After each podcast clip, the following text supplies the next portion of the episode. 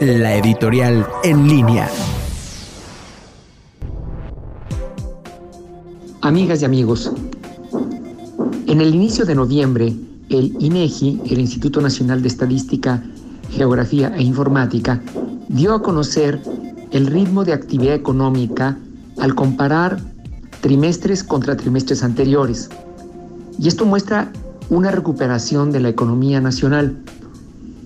Sin embargo, no esto es uniforme en todo el país.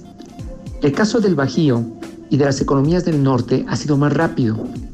Sin duda que estas mueven a la economía nacional. Sabemos que el sur de México tiene un desarrollo muy diferente al nuestro. Los datos para Guanajuato también son buenos. Se espera un crecimiento, así como lo reporta el INEGI, del 12% con respecto al trimestre anterior. También del mismo orden para Guanajuato. Estas son buenas noticias y en la medida en la que la inversión extranjera para nuestro Estado continúa y en la que nosotros como consumidores o como inversionistas promovemos la confianza en el futuro, vamos a poder mantener este ritmo de recuperación económica. Está comprobado en la economía que la confianza en el futuro mueve a los consumidores a poder comprar.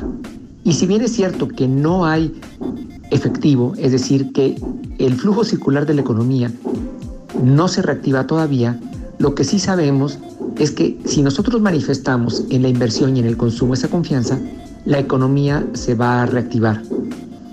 Las recientes elecciones en los Estados Unidos son importantes también para nuestro país, lo que pasa en el mundo también. Pero lo más relevante para nosotros es que tomemos la decisión, la comuniquemos y la difundamos de que el futuro va a ser mejor. No esperemos grandes resultados con vacunas a futuro. Inclusive no esperemos mucho también de que el gobierno lo haga. La respuesta de los consumidores y de la sociedad es la más importante y está en cada uno de nosotros.